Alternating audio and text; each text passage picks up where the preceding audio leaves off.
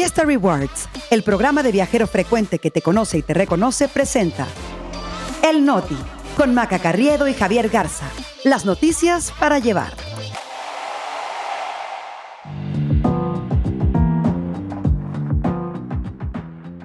Es martes 15 de agosto. Yo soy Maca Carriedo. Yo soy Javier Garza. Este es El Noti. Y nosotros aquí estamos. Juez ordena al gobierno no difundir información fiscal o bancaria. Encuesta pone a García Harfush como el favorito para gobernar la Ciudad de México. Encuentran la ubicación real de Barbiland. El Noti. Noticias para llevar. Javier Garza, buen día, es martes y yo no sé tú, pero yo estoy amaneciendo con ganas de tener un terrenito en eh, Barbiland. Pero mientras eso pasa, que nos escuchen a nosotros, que somos un noti de confianza, ¿no? Maca, buenos días. Ya les platicaremos por qué ese terrenito, quédense hasta el final de este episodio. Y sí, acuérdense que estamos en Spotify, en Apple Podcast, en Amazon, en Google, en Travel, en iHeartRadio, si no es en una, es en la otra, también en X o Twitter, como le quieran llamar con el hashtag el Noti. Y arranquémonos con la información, Maca, porque la primera nota del día es una de esas que no queremos dar pero que se impone la realidad. Así es, Javi, y esto que reveló el diario La Jornada, pues tenemos que hablarlo porque publicaron que en dos casas ubicadas en Poza Rica, Veracruz, las autoridades encontraron los cuerpos de 34 personas en bolsas de plástico y otros almacenados dentro de hieleras y refrigeradores. Sin embargo, horas más tarde, la fiscal estatal Verónica Hernández dijo que eran 13 los cuerpos que se habían contabilizado, aunque dio una reserva de que en horas posteriores pudiera ajustarse esta cifra. Y, yo digo, pues qué alivio para los veracruzanos que no eran 34, sino 13. No, la verdad es que esta nota es terrorífica por donde la veas. Sí, porque ese es justo el tono que tenía la autoridad en Veracruz. No eran, sí, eh, no eran 34, son 13, no era para tanto. Eh, total que la fiscal estatal, acompañada del gobernador Cuitláhuac García, que la verdad es que no sabemos a qué horas gobierna Veracruz porque siempre está ocupado en otras cosas fuera de, de su estado, eh, dijo a la prensa que hasta el momento habían logrado la detención de seis personas relacionados con estos hechos, pero el gobernador dijo que se trata de una disputa de miembros del crimen organizado y pues otra vez qué alivio para Veracruz, por lo menos que el gobernador lo diga, deja tú que lo arregle. Cada declaración se va poniendo peor. Lo que vive Veracruz, hay que decirlo Javi, es una de las olas más violentas que se recuerden, pues la disputa territorial entre al menos siete grupos del crimen organizado, entre los que están el cártel Jalisco Nueva Generación,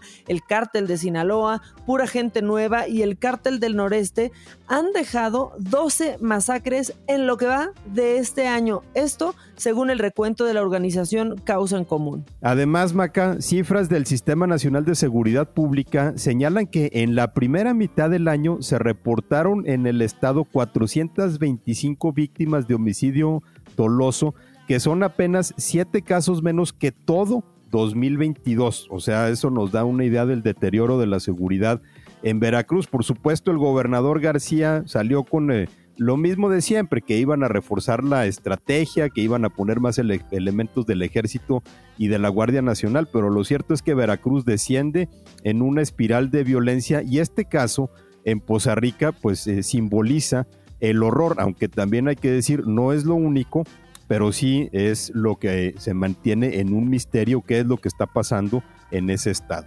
Y ahora tenemos que pasar un nuevo capítulo de esta novela llamada El presidente y la 4T contra el Poder Judicial porque viene cargadito el día de hoy. Resulta que un juez le concedió a Xochitl Gálvez una suspensión definitiva para que López Obrador deje de hacer comentarios en su contra. Esto se había dado de manera provisional, ahora ya es definitivo, pero aparte, el juez añadió una orden para que la unidad de inteligencia financiera el sistema de administración tributaria y la Secretaría de Hacienda no difundan información fiscal, bancaria o empresarial como ocurrió en una mañanera. Exactamente, lo que dijo Xochitl Gálvez es que pues celebraba esta resolución del juez Martín Santos a su favor, aseguró también que esta resolución pues sienta un precedente importante para todos aquellos que han sido atacados desde la tribuna presidencial, que han sido muchos, Javi, periodistas, empresarios, bueno, menos un empresario, ¿no? que es Ricardo Salinas Pliego, él es intocable, pero fuera de eso, a todos les ha tocado. Ahora, la ministra presidenta de la Corte, Norma Piña, pues parece que tiene también la chamba de salir a defender al Poder Judicial, ¿no? Porque lo tiene que hacer cada vez que hay un embate de la 4T. Dijo el domingo que el Poder Judicial está compuesto por muchas personas y no solo los ministros de la Corte, por lo que lamentaba que desde el Poder se intentara poner nombre y apellido a la impartición de justicia. Ahora, en este caso, porque eh, digamos que es muy asimétrico, ¿no? Cuando se utiliza todo el poder de la presidencia de la República para lanzarse, por ejemplo, contra un juez de distrito. Y también la barra mexicana de abogados eh, pues pidió al presidente parar con los ataques en contra de las personas que están integrando el poder judicial como magistrados, jueces, fiscales y ese largo etcétera. Lo que dice la barra es que estas duras declaraciones que el presidente ha hecho descalificando las, las decisiones de algunos jueces pues nulifican la división de poderes que parece ya una fantasía en este país. Dicen que atentan contra la soberanía de los estados que interfieren de manera indebida con el libre ejercicio de la profesión y atentan contra la independencia judicial y, y, los va atando de manos, Javi, porque sabe que si toman una decisión, no, estos jueces van a ser exhibidos al otro día en esta tribuna del presidente. Ahora, parece que este conflicto brinca de tema en tema. O sea, en las últimas semanas las críticas del gobierno al Poder Judicial han tenido que ver con las resoluciones en torno al caso de Xochitl Galvez, pero ahora parece que ya hasta los libros de texto se van a meter en eh, este conflicto, eh, el presidente volvió a arremeter contra el Poder Judicial después de que la Suprema Corte, en una orden del ministro Luis María Aguilar, ordenó que los nuevos libros de texto no se distribuyan en el estado de Chihuahua, porque el gobierno estatal presentó una controversia constitucional. El presidente dijo que iba a acatar esa orden, pero por supuesto aprovechó para arremeter de nueva cuenta contra los ministros. E imagínate cómo se vaya a poner cuando le digan que el ministro Javier Laines prepara un proyecto para que la Corte permita al INAI sesionar con cuatro comisionados, sesionar incompleto. No, bueno, va a dejar ir toda la artillería como eh, sucedió el día de ayer, ¿no? Con la secretaria de Gobernación, con Luisa María Alcalde, criticando al Poder Judicial por batear todas o varias de las reformas aprobadas en el Congreso. Se le van a ir encima. Ahora, hay que decir que muchos de estos eh, cambios han sido impugnados precisamente por vicios en el proceso de su aprobación, porque se han querido madrugar de alguna u otra forma, ¿no? Eh, o porque de plano son inconstitucionales. Pequeño detalle, Javi. Sí, lo que pasa es que a veces parece, por ejemplo, que a la secretaria de Gobernación, Luisa María Alcalde, pues se le olvida ahí eh, lo que vio cuando llevaba derecho constitucional, aunque ella después sale a decir que sí hay independencia y respeto entre los poderes, que ningún poder puede estar por encima del otro, y sí, no está ninguno por encima del otro, simplemente hacen la función de contrapesos. Y ahora vámonos, Javier, hasta la Ciudad de México, o sea, hasta mi terruño, que además de coleccionar a huehuetes eh, muertos, eh, calentamos ya también los motores para la carrera por la jefatura de gobierno. La encuesta de Encol, que se publicó ayer en el diario Universal, pues pone a Omar García Harfush a la cabeza de la lista de los favoritos para tomar las riendas de la capital. Y mira, Javi, como si nos hicieran falta bardas pintadas, ahora no solo de los precandidatos presidenciales, sino de los que quieren pues apañarse la Ciudad de México. Las van a dejar muy bonitas, Maca, las bardas allá en, en la Ciudad de México. No es sorpresa que García Harfuch encabece esta encuesta, ya se venía perfilando como el favorito. Eh, según eh, el sondeo, si hoy fueran las elecciones para jefe de gobierno de la capital, el secretario de Seguridad Ciudadana ganaría la contienda como abanderado de Morena, el PT y el Verde con 53% de los votos. En segundo lugar, el alcalde de Benito Juárez, Santiago Taboada, que es panista. Y en tercero, eh, Salomón Chertorivsky de Movimiento Ciudadano. Ahora, que Santiago Tabuada quedaría en segundo lugar con quien pongas de Morena, al, parecer, hasta con Clara Brugada, eh, Javi. Pero bueno, estamos todavía muy temprano para, para, hablar de esto. Y aunque en la encuesta no aparece, pero alguien ya levantó también la mano, fue la alcaldesa de eh, la Cuauhtémoc, Sandra Cuevas, dijo, ya llegué y aquí estoy y si Dios me lo permite y ustedes me ayudan, voy a competir para ser la próxima jefa de gobierno. Así lo dijo ayer en un acto de gobierno justo el día pues que Reforma la balconeó un poquito. Sí, le sacó el valor de su guardarropa que estimó el periódico en unos 800 mil pesos que difícilmente pueden salir del sueldo de una funcionaria pública y a manera de ilustración pusieron una foto de Sandra Cuevas vestida toda de rosa, así en papel de Barbie, con un atuendo que vale la módica cantidad de 60 mil pesos. Oye, fíjate que eh, Sandra Cuevas contestó este tuit al Reforma poniendo fuego amigo, eh, lo que sea que haya querido decir. También hay que decirlo, mira, existen los meses sin intereses, Javi es una mujer soltera, no sabemos cómo haya administrado su lana ni los ahorros que tenga, pero bueno, le tocó esto y aparte, pues digamos que salió del closet para el gobierno de la Ciudad de México.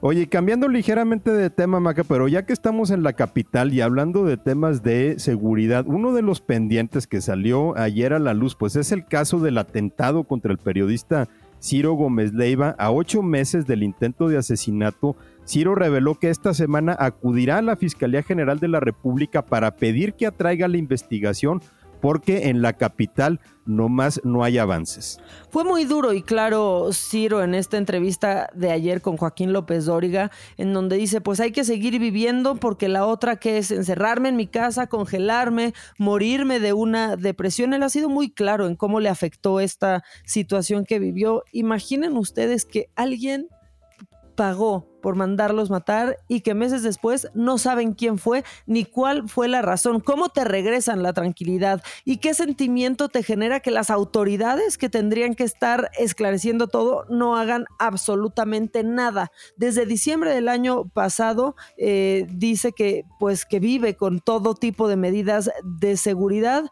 pero eh, la verdad pues es que pareciera que la Fiscalía General de la República no es un buen árbol al que arrimarse, más bien es todo una huehuete, Javi. Sí, porque el problema es que la Fiscalía Especializada para Delitos contra la Libertad de Expresión eh, a nivel federal es totalmente disfuncional. Digo, eh, lástima por Ciro, porque nada más habría que darle este dato. De 2010 a 2021 eh, en México fueron asesinados 96 periodistas, pero la FEADLE solamente pudo sentenciar seis casos, lograr sentencia en uno de cada 16 homicidios de periodistas. Esto es nada más para dar una idea de cómo la FEADLE, pues digamos que es el principal contribuyente a la impunidad en los crímenes contra periodistas en México.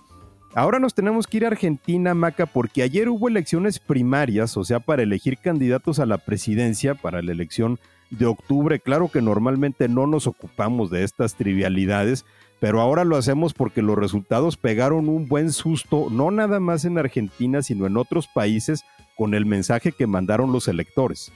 La verdad es que, como no, el candidato más votado con 30% de las preferencias fue este personaje que se llama Javier Milei. Es un economista y legislador que está en las posiciones más extremas, tanto de la derecha como de la izquierda. Él se describe a sí mismo como un anarcocapitalista y se presenta como el cambio radical que necesita Argentina, que hay que decir, su economía está colapsada bajo el peso de una inflación que está rebasando el 100% anual. O sea, los precios se están duplicando cada año para que mejor me entienda. Pero el problema con el hecho de que Milei haya sido el más votado y se acerque a la presidencia de Argentina, pues eh, digamos que no fue muy bien visto por los mercados y de hecho va a contribuir a empeorar las cosas en Argentina.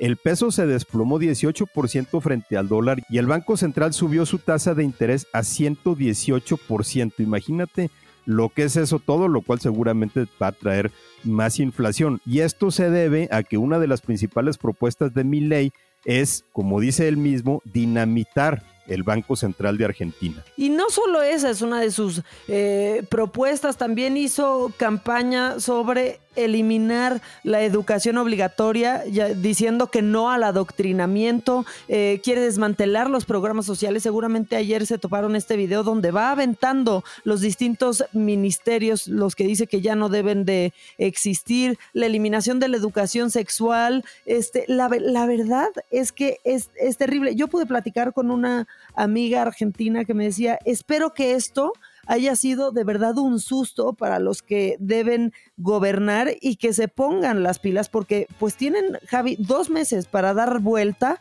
y que no gane este hombre que es una mezcla, me parece, entre Bolsonaro y Donald Trump.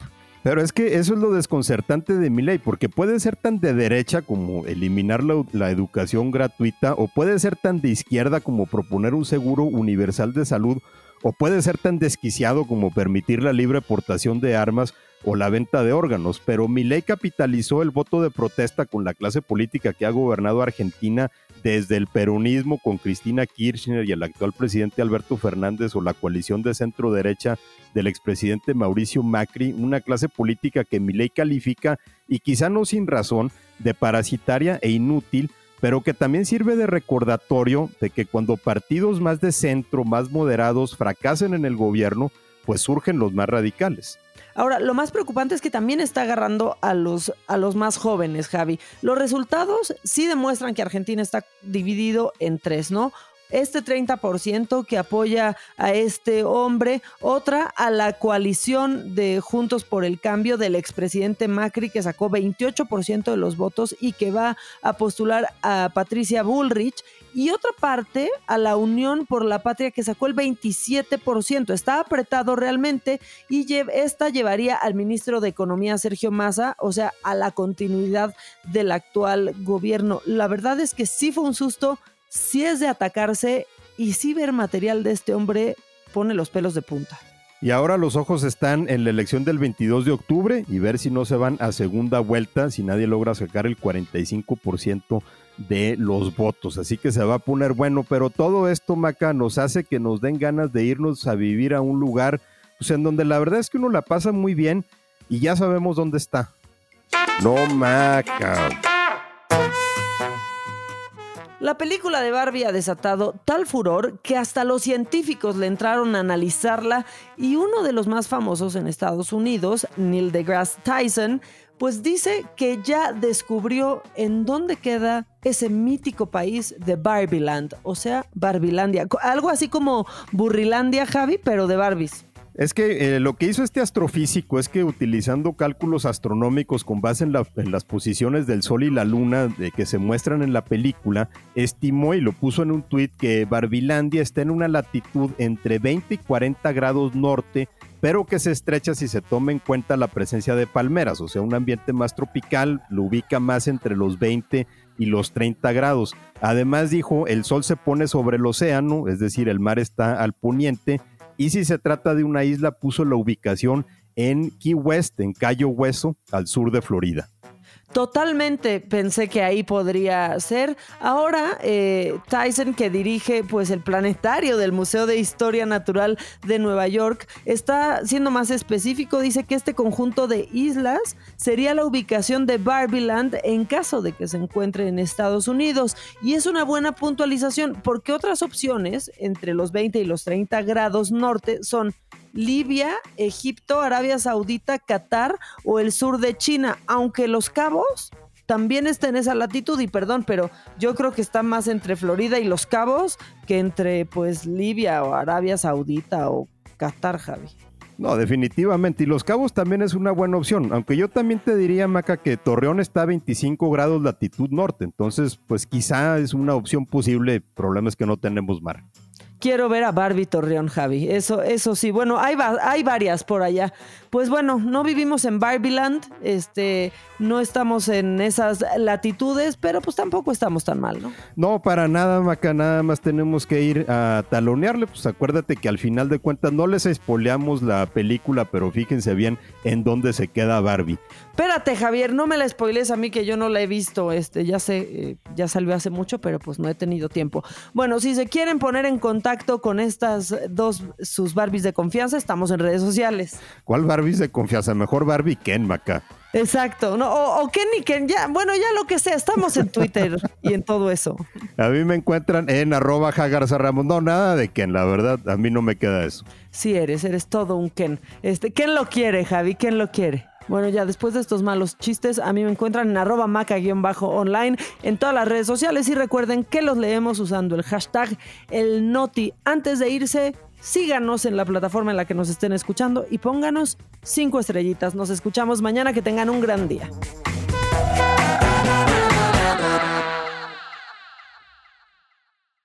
Vive experiencias exclusivas en eventos, conciertos, obras de teatro y más, gracias a Fiesta Rewards Invita. Fiesta Rewards presentó El Noti con Maca Carriedo y Javier Garza. Noticias para llevar.